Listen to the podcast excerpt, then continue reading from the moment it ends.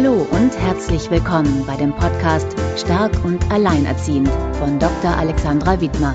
Hier geht es darum, was du selbst trotz nicht einfacher äußerer Umstände als alleinerziehende Frau bzw. alleinerziehender Mann tun kannst, deinem Alltag leichter und zufriedener mit deinen Kindern zu gestalten.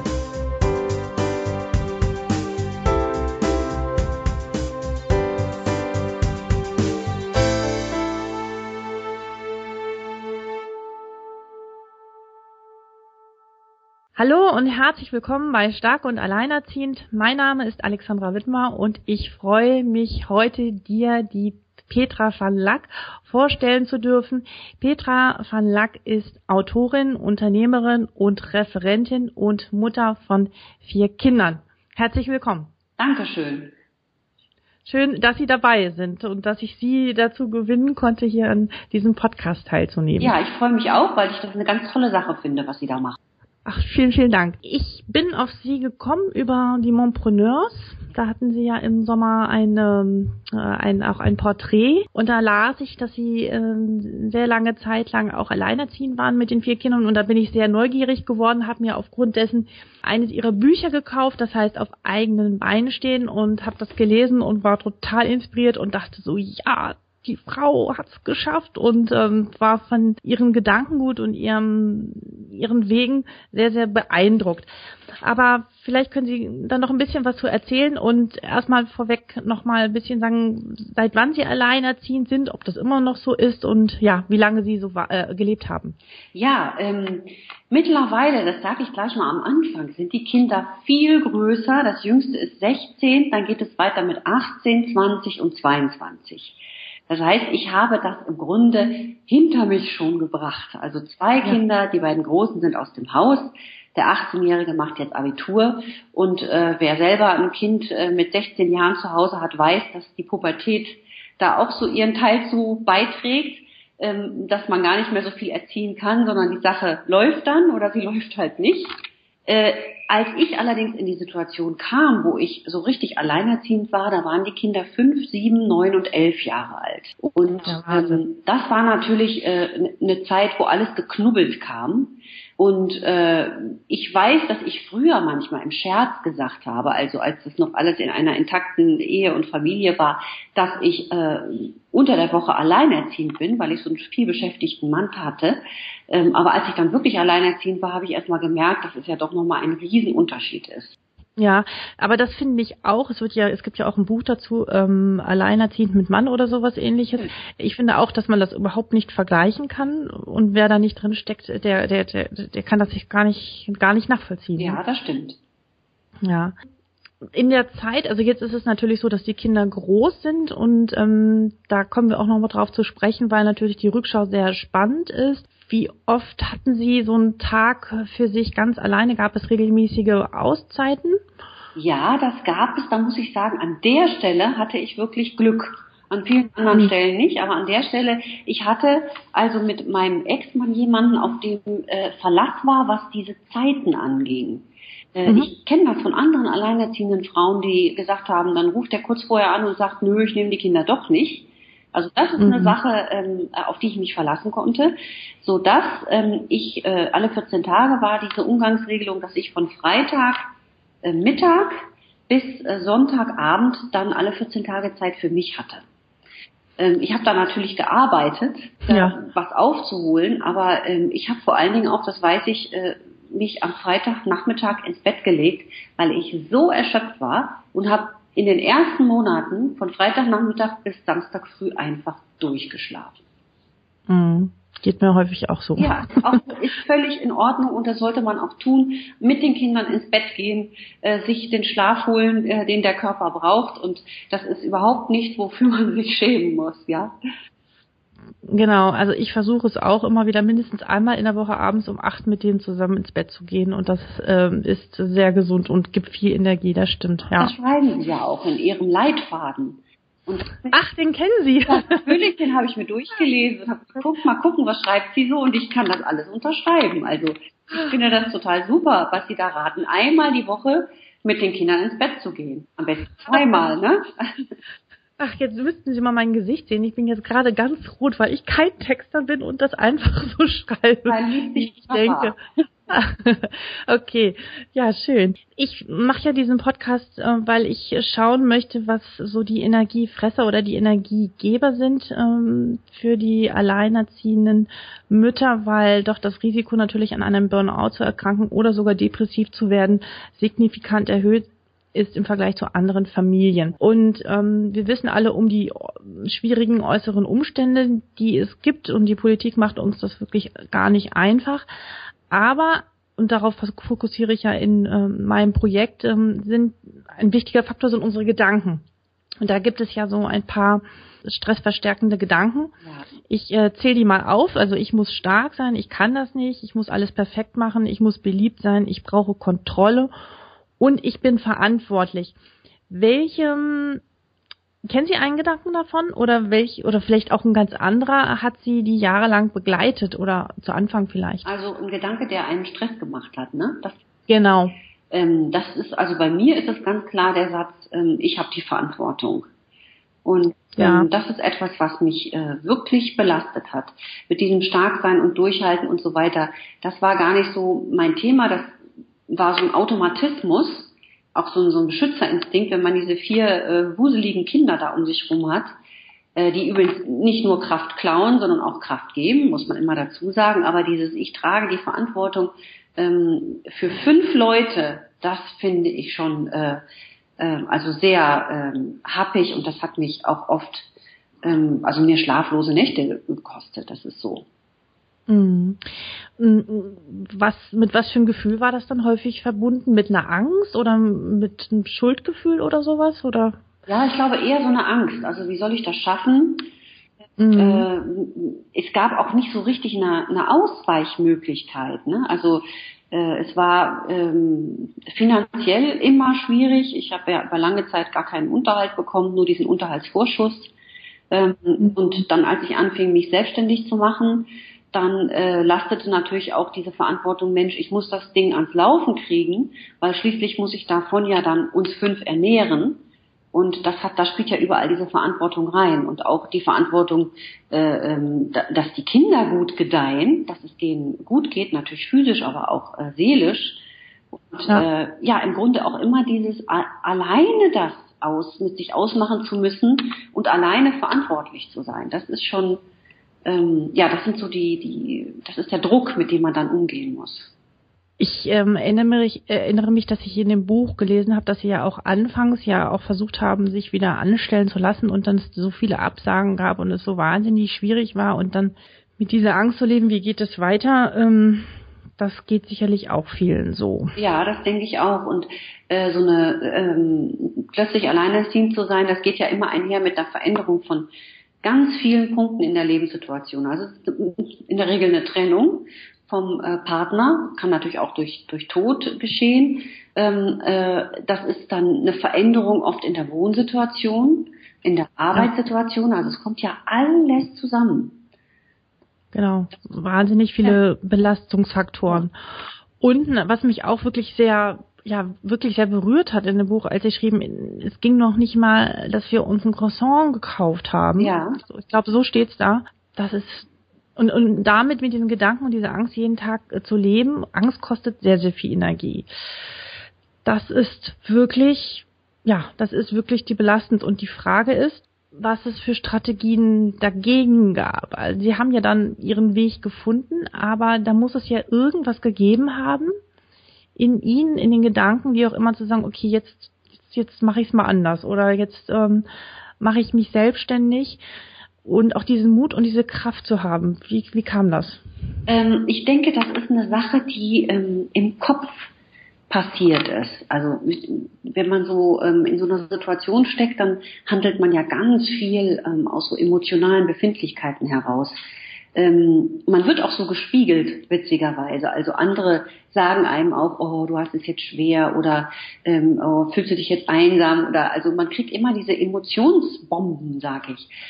Äh, mhm. Äh, ich habe aber irgendwann mich hingesetzt und habe mir überlegt, so, ähm, schlechte Voraussetzungen, alleinerziehend, vier kleine Kinder, kein Geld, kein BWL studiert, kein Kapital, Äh, diese ganzen Dinge ähm, und jetzt selbstständig machen.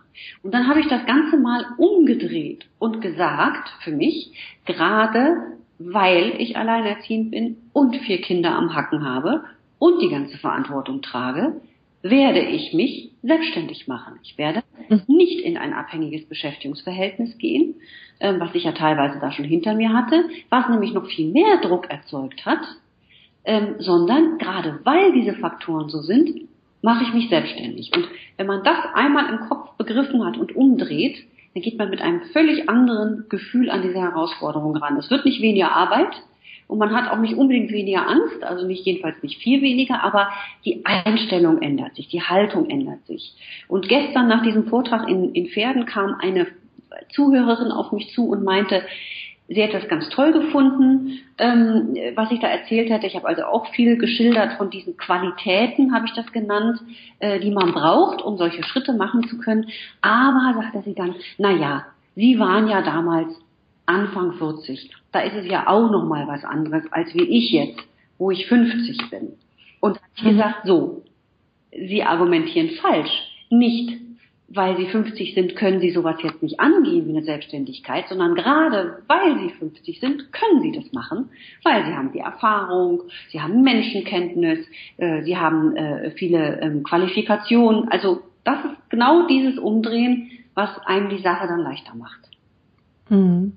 Eine andere Perspektive einnehmen und einen anderen Blick entwickeln, aber das ist auch schon wieder eine Kunst, das überhaupt äh, zu können, finde ich. Und man braucht auch viel Vertrauen in sich und auch Mut, oder? Ja, Mut äh, braucht man sowieso, denn man weiß ja nicht, wie es ausgeht. Ja. Ich muss aber auch sagen, äh, wenn man jetzt ein Angestellter ist, der äh, eigentlich in einem ganz netten Job sitzt und der aber irgendwie unzufrieden ist und sich beruflich verändern möchte und dann anfängt zu überlegen, soll ich mich selbstständig machen und so, das ist ja eine ganz bequeme Situation. Das erfordert mehr Mut, als in meiner Situation, wo es eigentlich nur besser werden konnte. Das ist ja auch ein interessanter Gedanke. Ja, finde ich auch. Ne, ich konnte, eigentlich konnte es nur besser werden und der Schritt zu sagen, ich verändere jetzt was, der war, ähm, der erforderte nicht so viel Mut. Ähm, viel mehr Mut hat es erfordert, aus der Ehe auszusteigen. Weil, okay. ne, dazu sagen, ich trenne mich trotz vier Kinder. Das, das mhm. war der mutigste Schritt überhaupt. Alles, was danach kam, ähm, äh, war eigentlich äh, immer eine Verbesserung. Und was würden Sie sagen, war in dieser Zeit, wo Sie alleinerziehend waren, also wo Sie klein waren, die größte Herausforderung? Also es war jetzt nicht der Schritt in die Selbstständigkeit, sondern was war in der Zeit oder doch oder jetzt die größte Herausforderung? Nee, die größte Herausforderung war, ähm, die vier Kinder so mitzunehmen, dass sie ähm, nicht das Gefühl hatten, ihr Leben wird schlechter. Das war für mich die größte Herausforderung. Ich habe immer so gedacht, ähm, das sind dann auch so Ängste, die einen plan plagen. Oh Gott, was passiert, wenn ich jetzt plötzlich tot umfalle? Also ich glaube, das geht ganz vielen Müttern so, die alleinerziehend sind. Was wird dann aus meinem Kind? Ähm, ja. Das ist irgendwie so, glaube ich, so eine ganz typische Angst. Obwohl ich erst dachte, ich spinne, dass ich das immer mir vorstelle. Aber eine Freundin von mir, die auch Ärztin ist, hat gesagt, das ist völlig normal, das ist auch eine Art und Weise, mit der Belastung umzugehen. Ich habe mir also mal vorgestellt, was ist, wenn ich ähm, plötzlich tot umfalle und dann möchte ich, dass meine Kinder bis dahin immer ein gutes Leben hatten und ich die so weit gebracht habe, so in ihrer Befindlichkeit, dass die äh, das auch schaffen und ihr Leben gut weiterleben können, egal was dann passiert. Das war eigentlich so das, was mich am meisten umgetrieben hat. Das war meine größte Herausforderung. Mhm. Und um das äh, gewährleisten zu können, ist es natürlich auch unheimlich wichtig, darauf fokussiere ich ja in äh, meinem Blog immer wieder, dass es uns, also uns Erwachsenen, uns Müttern oder auch den paar alleinerziehenden Vätern gut geht, ja. Also weil wir der Dreh- und Angelpunkt sind und ich meine, ich, meine Töchter merken sofort, ob ich gut drauf bin oder schlecht drauf ja, bin. Klar. Hm. Und da auch, ja, sozusagen denen ein Vorbild zu sein, ist wirklich, ist wirklich eine Herausforderung, weil sie schauen ein Jahr wirklich an und wissen alles. Ja, das ist wahr. Das, deswegen soll man schön zusehen, dass man selber irgendwie fit bleibt. Ne? Also das, damit steht und fällt halt alles. Wie haben Sie das denn damals gemacht? Wo haben Sie die Kraft hergeholt? Also ich, bin mein, öfter als einmal die Woche mit den Kindern schlafen gegangen. Ich bin eigentlich äh, jeden Tag mit den Kindern schlafen gegangen. Und ähm, also nachher in der Selbstständigkeit nicht mehr, aber so in dieser Anfangsphase, da haben wir ja. ähm, auch, das werde ich nie vergessen, alle in, wir haben total beengt gewohnt, aber da haben wir alle in einem Raum geschlafen, wie so Tierchen. Es gibt ja, ich habe mhm. irgendwie so mal so einen Naturfilm gesehen von einer Fuchsmutter. Und die Fuchsmutter versammelt alle ihre ähm, kleinen Füchslein um sich herum und ähm, sorgt immer für Körperkontakt, damit die gedeihen. Und so ähnlich war das bei uns in den ersten zehn Monaten. Wir haben also alle in einem Matratzenlager geschlafen, ich in der Mitte und die haben alle so um mich rumgekuschelt. Und ähm, das tat denen gut und, und mir gut. Und es hat für so eine Bindung gesorgt. Äh, ich hatte dann auch genügend Schlaf, dadurch, dass ich immer mit denen ins Bett gehüpft bin. Und ähm, dann habe ich dafür gesorgt, dass äh, wir uns immer schöne Momente schaffen. Also wenn die alle aus der Schule wieder da waren. Ich hatte ein Brot, das ist jetzt ganz eine Lappalie, aber das hat Wunder gewirkt. Ich hatte einen Brotbackautomaten geschenkt bekommen. Und da drin habe ich immer schön ungesundes Weißbrot gebacken. Und wenn ich aus der Schule kam, dann zog der ganze Duft schon durch diese kleine olle Wohnung. Und das war für uns alle ein Glücksgefühl. Und das haben wir auch wieder ungesund, dieses warme Brot mit Butter und Marmelade gegessen. Und das war, das war wie so eine Belohnung. Und das so jeden zweiten Tag. Das sind so kleine Inseln, die ich, für die ich gesorgt habe, die, ähm, die auch so Glücksmomente einfach waren. Ich glaube, es ist wichtig, so kleine Rituale zu haben. Ne? Absolut, genau. Mit den, mit den Kindern zusammen, ja. Und die einen dann auch wieder Kraft geben können. Was würden Sie sagen, ist so die Fähigkeit oder eine Stärke, die Sie ja vor dieser Zeit noch nicht ha hatten, die Sie mit dem Alleinerziehendsein dann entwickelt haben, weil es halt einfach anders nicht ging. Also ich finde, also das ist meine persönliche Meinung, dass wenn man plötzlich mit den Kindern allein ist, dass das ein Persönlichkeitsbooster ist, sage ich immer wieder, weil man in so vielen ähm, Lebensbereichen doch neue Kompetenzen braucht, die man bislang so noch nicht hatte. Ja. Wie ist das bei Ihnen? Ja, was war das bei mir? Also ich, das finde ich einen ganz tollen Begriff, den Sie da gerade gebracht haben. Persönlichkeitsbooster, haben Sie gesagt, ne? Ja, den habe ich mir ausgedacht. Das ist super. Mit dem Begriff müssen Sie was machen. Das finde ich ganz klasse. Ja, den werde ich in, äh, in dem Buch äh, aufnehmen, ja. das ich gerade schreibe. Ja, machen Sie das. Lassen Sie den schützen. Der ist wirklich klasse.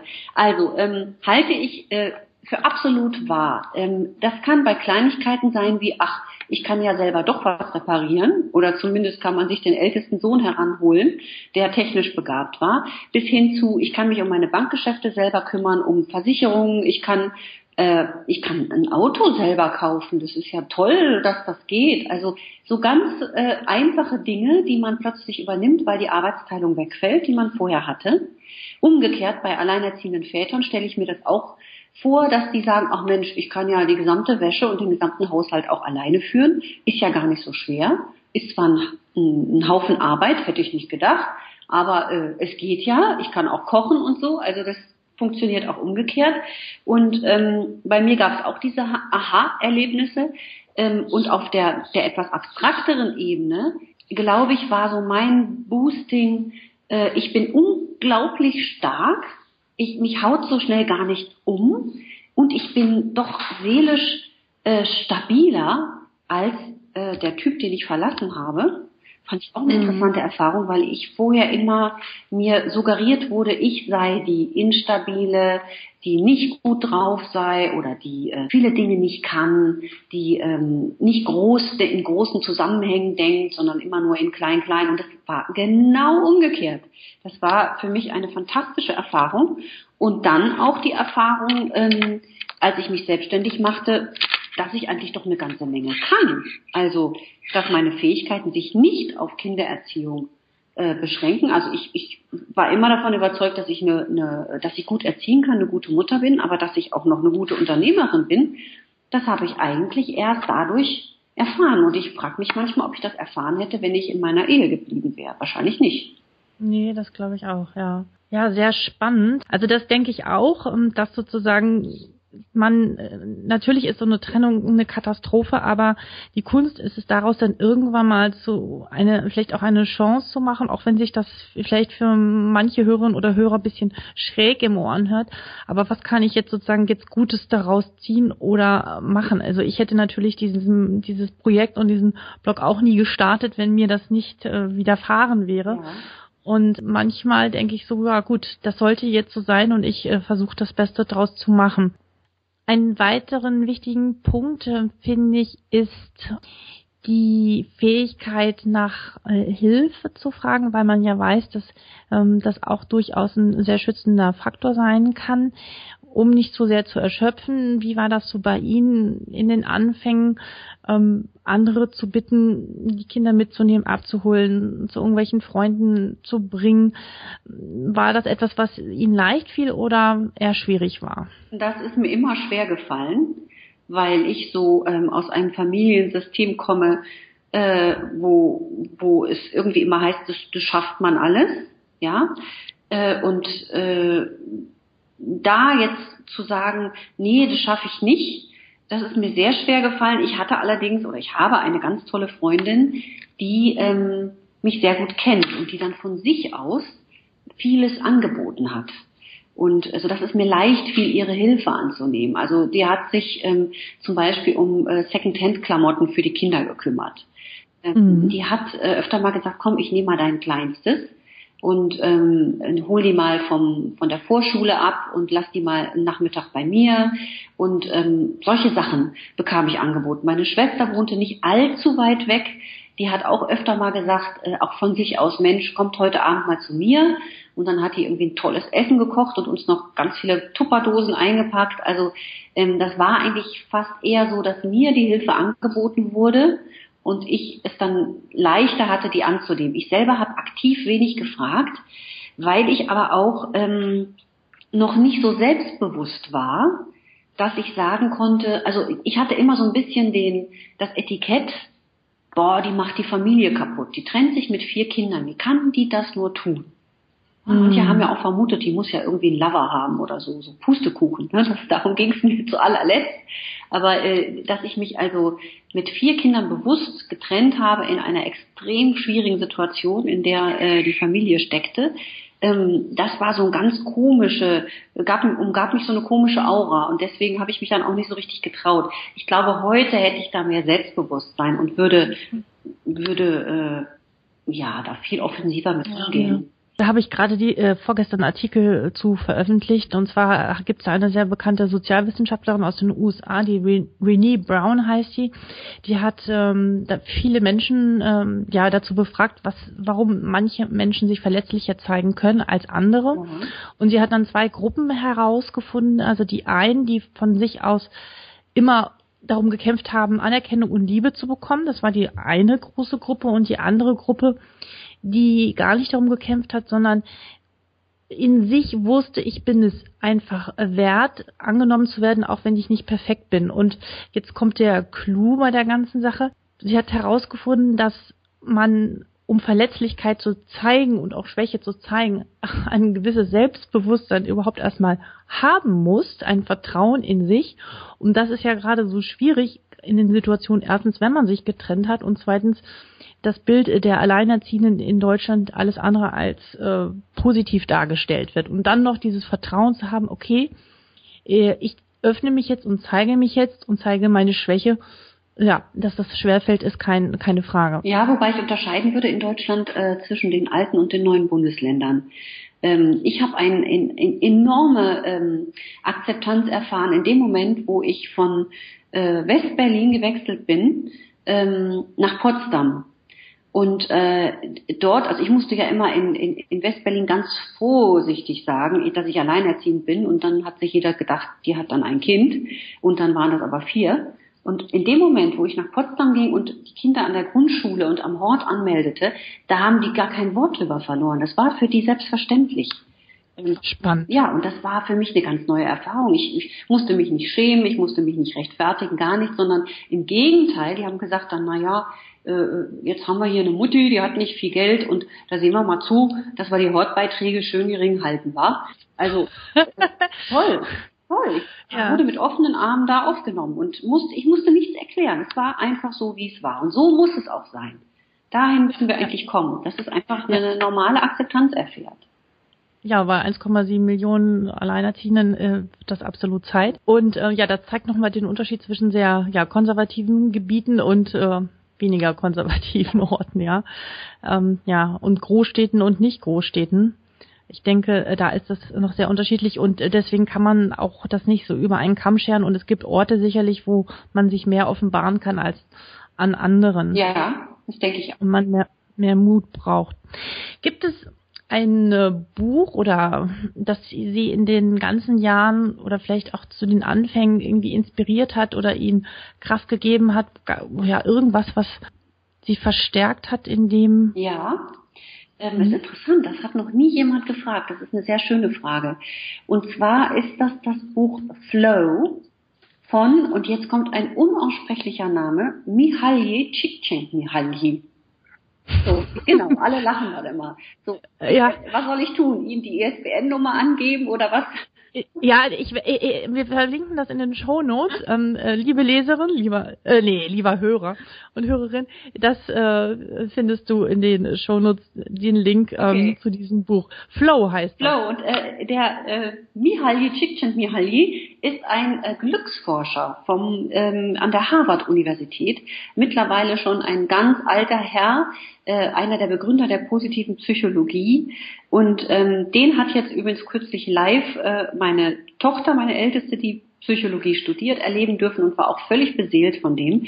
Der ähm, hat dieses Wort, diesen Begriff Flow erfunden und es beschreibt eben den Zustand des äh, Zufriedenseins innerhalb der Widrigkeiten, die uns widerfahren. Ähm, wir streben ja immer nach irgendwie einer Optimierung unserer Situation und das ist der falsche Ansatz, sondern äh, wir müssen im Grunde die Schwierigkeiten, die wir haben, umarmen und mit denen leben und dann kommen wir in diesen Glücks, in diesen Flow-Zustand. Und das hat mir unglaublich geholfen, weil wir so mit unserem dualistischen Weltbild hier in, in, in westlichen Europa ähm, natürlich immer dieses äh, Schwarz-Weiß sehen. Ne? Oh, jetzt bin ich alleinerziehend, jetzt geht's mir schlecht, jetzt habe ich wenig Geld und ich habe keine Arbeit und diese ganzen Schwierigkeiten und gerichtliche Auseinandersetzungen mit dem Ex und so. Das ist so ein, so ein, so ein äh, dualistischer Ansatz, der einen auch wirklich bedrücken kann. Und der Flow-Ansatz ist zu sagen, oh, das ist jetzt hier eine neue Situation, dann schauen wir mal, wie wir mit der umgehen. Ne, was gibt es mhm. daran äh, auch Positives zu entdecken? Also so wie Ihre Frage auch eben war, ähm, äh, Persönlichkeitsboosting würde also auf das Flow-Konto kommen, ja. Und, genau, und, und ich versuche mal ein bisschen therapeutischer oder ein bisschen umzuwandeln, was da, also wie ich das verstehe. Es geht eigentlich darum, sozusagen eine Art äh, Emotionsmanagement äh, zu erlernen oder Emotionsregulation, sagen wir immer sehr gerne dazu. Das heißt also mit unangenehmen Gefühlen, die wir alle haben, die zum Leben dazugehören und äh, wir sind nicht umsonst damit ausgestattet worden. Im Laufe der Evolution, äh, auch mit diesen ja, unangenehmen Gefühlen wie Wut oder auch Traurigkeit oder ähm, äh, ja, Schuldgefühlen umzugehen und sie nicht wegzumachen, sondern sie umzudeuten. Also sie so, so ja, genau. sozusagen einzuladen, ja. sie einzuladen, zu sagen, aha, jetzt bin ich wütend, aha, jetzt könnte ich gerade alles zusammenhauen äh, und es einfach annehmen und nicht gleich äh, davor wegzulaufen. Und dann in dieser Akzeptanz kann sich wieder ein Flow einstellen. Ja, Genau, das ist richtig. Habe ich das jetzt so? Ja, haben Sie das auch gelesen, das Buch? Nein, das habe ich nicht, aber ich meine, das sind Themen, mit denen ich mich halt tagtäglich beschäftige und ähm, es geht halt um Annahme, Annehmen von dem, was ist und das fällt uns so schwer, weil wir halt in einer, ja, also Generation groß geworden sind, wo alles immer nur toll und schön und äh, prickelnd und sein soll und eine tolle Familie da ist und dann ist es plötzlich nicht mehr und ja, da kommen einfach unangenehme Gefühle hoch. Ja. Und die Kunst ist es, zu lernen, mit diesen umzugehen. Und das ähm, ist etwas, was wirklich in kürzester Zeit massiv gefördert wird, ja. Ja, genau. Also dann, dann scheint es das äh, Prinzip auch zu sein, ähm, was in diesem Buch zu finden ist und was mir wirklich sehr geholfen hat. Schön. Also wie gesagt, das Buch werde ich verlinken. Gibt es denn auch ein Zitat, äh, was sie angetrieben hat, ihnen Kraft gegeben hat, motiviert. Ja, und zwar ähm, hat meine Großmutter, die acht kleine Kinder durch den Krieg gebracht hat, immer gesagt, was dich nicht umhaut, macht dich stark. Ja. Ist natürlich ein, ein sehr simpler Satz, aber das fand ich war ein tolles Mantra. Äh, und es, es hat mich ja auch nicht umgehauen und im Gegenteil, es hat mich stärker gemacht und äh, ich habe mir gedacht, wenn die acht Kinder durch den Krieg gebracht hat, dann werde ich das jetzt hier auch mal schaukeln. Ne? Ja, Wahnsinn, was die damals alles gestemmt Eben, haben. Genau, genau. Was würden Sie einer Alleinerziehenden raten, die relativ frisch in dieser Situation ist und auch rückblickend, was würden Sie vielleicht anders machen? Ähm, ja, eine Frau, die halt wirklich wirklich erschöpft ist, die ganz große Angst vor der Zukunft hat und diese Angst, Angst kann ja sehr lähmen und einem hemmen. Ähm, was, ja, was sollte sie tun? Also ich würde mich ähm, äh, immer austauschen, also gucken, dass man Personen hat, denen man seine Sorgen und Ängste erzählen kann. Äh, vielleicht auch, ich bin nicht so ein Typ, aber ähm, wer da einen Zugang hat, in eine Gruppe gehen, in so eine Selbsthilfegruppe oder Gesprächsgruppe, dass man einfach sieht, ja, man steht da wirklich nicht alleine mit da. Ähm, und dann könnte ich mir auch vorstellen, äh, dass man ganz bewusst ähm, vielleicht mal so eine Mutter-Kind-Kur beantragt und äh, äh, so eine Auszeit dann nehmen kann. Ähm, ja. Das ist natürlich schwierig, wenn man eine Mutter-Kind-Kur mit vier Kindern beantragt. Aber wenn man jetzt mit einem oder zwei ist, ist es, glaube ich, leichter machbar. Und ähm, solche, für solche Auszeiten zu sorgen. Ich kenne auch eine andere alleinerziehende Mutter, der das Kind ist außerdem chronisch krank, also was ich auch eine sehr hohe, als eine sehr hohe Belastung empfinde. Die fährt regelmäßig in allen Schulferien, fährt die weg, konsequent. Für wenig Geld, ähm, aber äh, das macht sie. Mit dem Kind zusammen? Mit dem Kind zusammen. Also mhm. die ist, ich hab, am, am Anfang war ich sogar ein bisschen äh, wie soll ich das sagen, ähm, neidisch oder sogar empört. Ich dachte, hey, die kann, man kann doch nicht dauernd wegfahren. Aber das ist ihr persönliches äh, Management, um, äh, um diese Sache einfach durchzustehen. Und mhm. äh, ich finde find das eine, tolle, tolle Sache, das so zu machen. Also das würde ich mhm. raten, ne? sich vernetzen, ähm, äh, nicht alleine da im eigenen Saft schmoren und ganz, ganz gezielt gucken nach solchen Auszeiten, äh, die man sich nimmt, mit Kind oder ohne Kind, je nachdem, wie die Situation ist. Mhm. Was mich jetzt noch interessiert und ähm, das hat auch was mit der ja mit ihrem Erfolg, Erfolg zu tun und ihrer Entwicklung. Das war ja sicherlich am Anfang nicht so. Also ich kann noch mal ein bisschen von mir berichten. Das würde mich dann interessieren, wie Sie das sehen.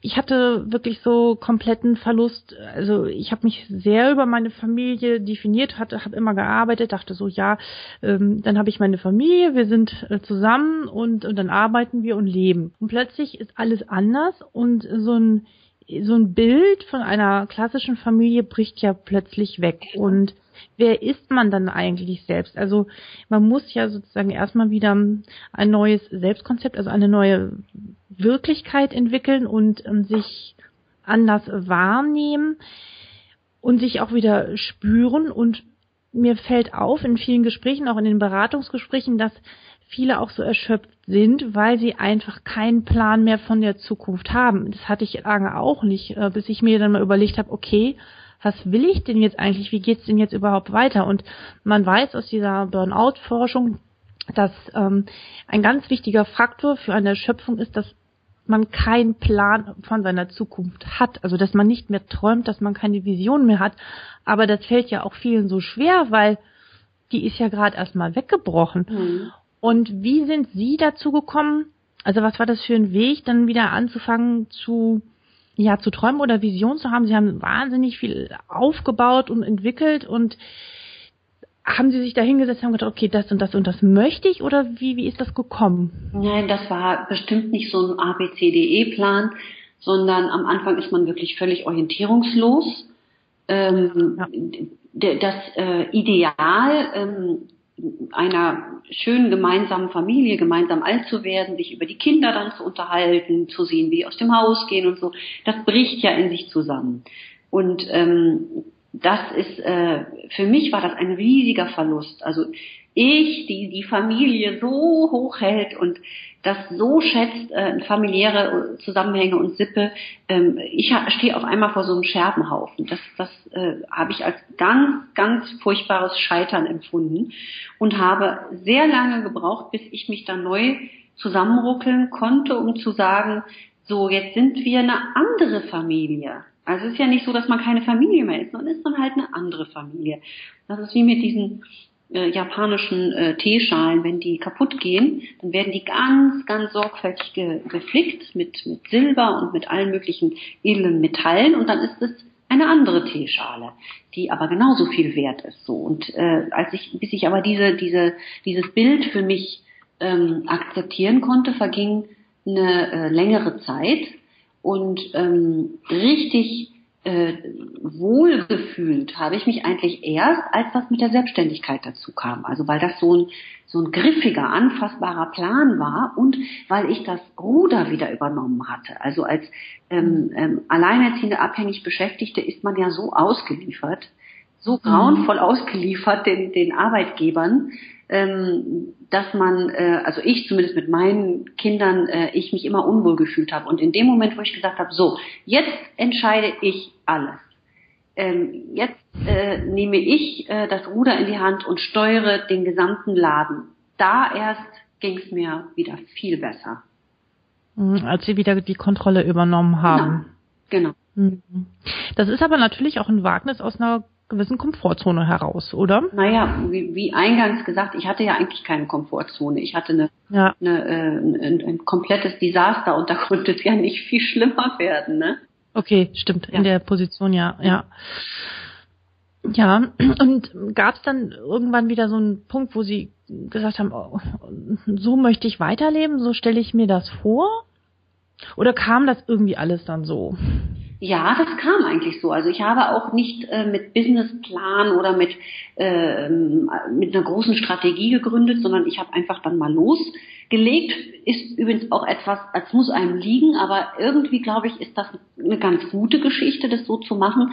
Also auch mal einfach machen und nicht immer so viel nachdenken und Pläne konstruieren und Strategien austüfteln. Einfach mal machen und dann gucken, wenn man den Willen hat zur ständigen Veränderung, was dann auf dem Weg einem so passiert. Und ähm, ich habe äh, Höhen und Tiefen erlebt, aber äh, die Höhen waren immer mehr. Und ähm, so hat sich das alles sehr, sehr positiv entwickelt. Man muss halt äh, bereit sein, ähm, auch immer mal wieder seinen Weg äh, neu auszurichten. Und ähm, wie gesagt, der, der Wille zur Veränderung muss da sein. Ja. Dann braucht man nicht unbedingt einen ausgeklügelten Plan. Also ich hatte ihn nicht und ich habe mich damit sehr wohl gefühlt. Ja. Also mein Leitsatz seit letztem Jahr ist ja, ähm, äh, handle bevor du bereit bist. und ähm, damit fahre ich äh, zumindest ganz gut und äh, sonst würde das hier da immer noch nicht, äh, würden wir jetzt hier nicht miteinander sprechen, wenn ich das alles irgendwie perfekt durchgeplant hätte. Eben, und Sie haben am Eingang gesagt, da waren wir noch nicht äh, hier live geschaltet, da haben Sie ja. gesagt, ich bin keine Journalistin, ich bin dafür nicht ausgebildet, ich äh, wurschtel mich hier so durch. Ähm, eigentlich brauchen Sie das gar nicht sagen weil sie machen ihre Sache doch gut. Und es geht überhaupt nicht darum, eine ausgebildete Journalistin zu sein, sondern die Tatsache, dass sie diesen Blog und diese, diese Aktion hier ins Leben gerufen haben, darauf kommt es an. Also Sie oh. müssen mit viel mehr Stolz daran gehen. Bitte schön. Ja, vielen, vielen Dank. Jetzt bin ich wieder rot. ja, ich ähm, bedanke mich. Wollen Sie noch mal sagen, wo man äh, Sie findet im Internet, die Webseite nennen und vielleicht noch mal auch ein bisschen erzählen, was Sie genau machen in, in Ihrer Agentur? Ja, Dazu haben wir noch gar nichts gesagt. Ne? Ja, also man findet mich einmal unter äh, meinem Unternehmen. Das ist die Agentur Text Verlag und das ist www.text-verlag.de. Ähm, das zeigt äh, in so einer kurzen Zusammenfassung, was meine Agentur macht, nämlich gute Texte und Unternehmenskommunikation für mittelständische Unternehmen, aber auch äh, für Behörden, Banken, Versicherungen. Ähm, da schreibe ich, wie ich das immer nenne, Gebrauchstexte mit meinem Team und sorge dafür, dass äh, das Image des jeweiligen Unternehmens perfekt wird durch perfekte Texte. Ähm, mhm. Dann findet man mich noch im, im Netz unter www.petravanlag.de und da bin ich als Referentin und Autorin mit all meinen Aktivitäten, ähm, also wie äh, Vorträge wie jetzt in Pferden oder demnächst jetzt in Singen auf dem Wirtschaftsforum, meine Bücher, ähm, meine Seminare, die ich gebe, da bin ich halt unter äh, dieser Adresse erreichbar.